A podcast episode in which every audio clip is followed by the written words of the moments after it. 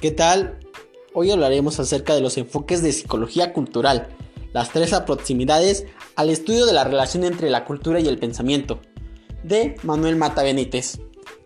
Como primer punto tenemos que entender el reconocimiento de la necesidad que tiene la psicología cultural en cuestión a que supere las limitaciones de la psicología transcultural tradicional. Bueno, en particular, su análisis de la relación entre cultura y pensamiento en términos de variables independientes y dependientes. Es decir, eh, poner un auge dentro de la psicología cultural como el pensamiento y la cultura, ya que estas dos van ligadas y son punto principal para poder entender la psicología cultural. Para esto hay que tener en claro que la psicología transcultural tradicional no ha conseguido desarrollar un conocimiento profundo de la relación entre cultura y procesos cognitivos.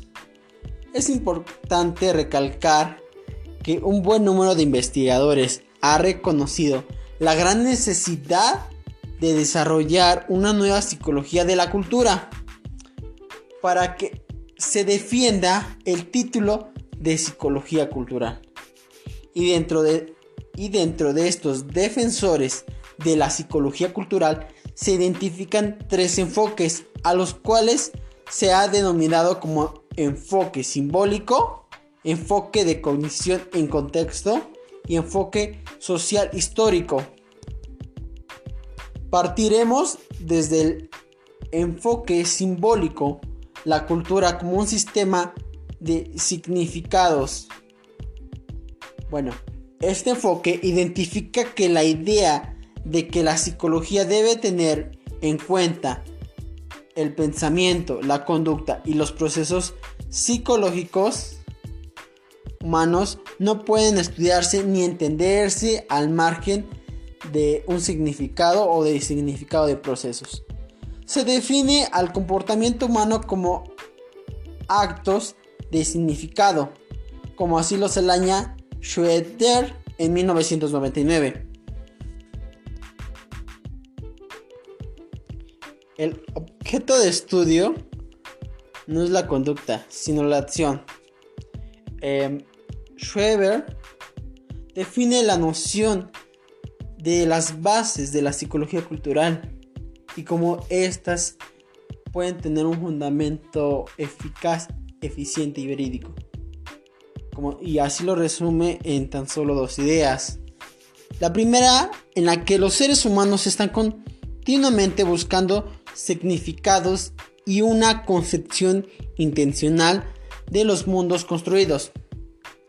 La segunda es que los seres humanos son personas, sujetos intencionales que están altamente motivados para apoderarse, podríamos decirlo entre comillas, de significado y recursos del medio cultural.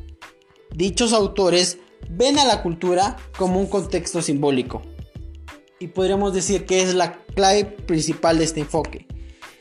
Que la cultura la ven como un contexto simbólico que está basado en cuestión a símbolos y significado. El siguiente enfoque es el enfoque de cognición en contexto. En este se refiere a los aspectos contextuales que tiene que ver con la definición individual y cultural de las situaciones en que se emplea y estudian las destrezas cognitivas. Según Cole en 1988, la tendencia a estudiar los procesos cognitivos en sus contextos culturales ha surgido como respuesta a la necesidad de explicar las diferencias culturales en dominios cognitivos específicos, en cuestión a un vínculo con dominios igualmente específicos en práctica sociocultural. Este enfoque contextual está asociado de una forma diferente de concebir la relación entre cultura y cognición. Por último, el enfoque sociocultural. En este nos habla de tres ideas fundamentales. La primera, la tesis de origen social de los procesos psicológicos superiores. Es decir, los procesos psicológicos individuales tienen su origen en los procesos sociales. El segundo es la tesis de la mediación semiótica de los procesos psicológicos, en donde habla de instrumentos y signos.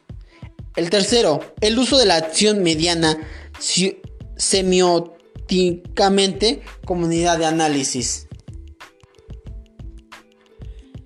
Con respecto a la primera cuestión, el enfoque sociocultural asume que las influencias sociales sobre los procesos psicológicos superiores ocurren simultáneamente en dos planos. El primero, el plano microsocial. Vygotsky consideraba que las intenciones de cara a cara juegan un papel muy importante como motor de desarrollo psicológico. La noción de interiorizar dan cuenta del modo en que las influencias se reflejan en plano individual, la gran importancia de cuestión de cara a cara. El segundo es el plano macrosocial. Se refiere a las interacciones de cara a cara no ocurren en el vacío. Se producen en el marco de una cultura, en unas instituciones determinadas, en las que los seres humanos desarrollan unos determinados papeles, emplean herramientas, símbolos culturales, creados e intentando conseguir unos determinados objetos definidos socialmente. Ambos planos de influencia se integran de manera indicionable, es decir, que se necesitan mutuamente y que aunque se puedan separar por motivos analíticos, están presentes de manera simultánea en cualquier situación. El enfoque sociocultural ofrece una visión alternativa a la psicología transcultural, que concibe a la cultura como un conjunto de variables independientes. Al definir la cultura en términos de actividades socioculturales, el enfoque ofrece un eslabón intermedio entre lo social y lo psicológico. Esto deja claro y nos da a entender que la cultura es una, estructura abstracta para poder concebirla como práctica de individuos concretos. Es decir, que Vygotsky plantea esta cuestión de plano microsocial y macrosocial son mutuamente, son juntas, van de la mano para hacer un buen equipo, una buena función y entender toda esta cuestión social de la cultura.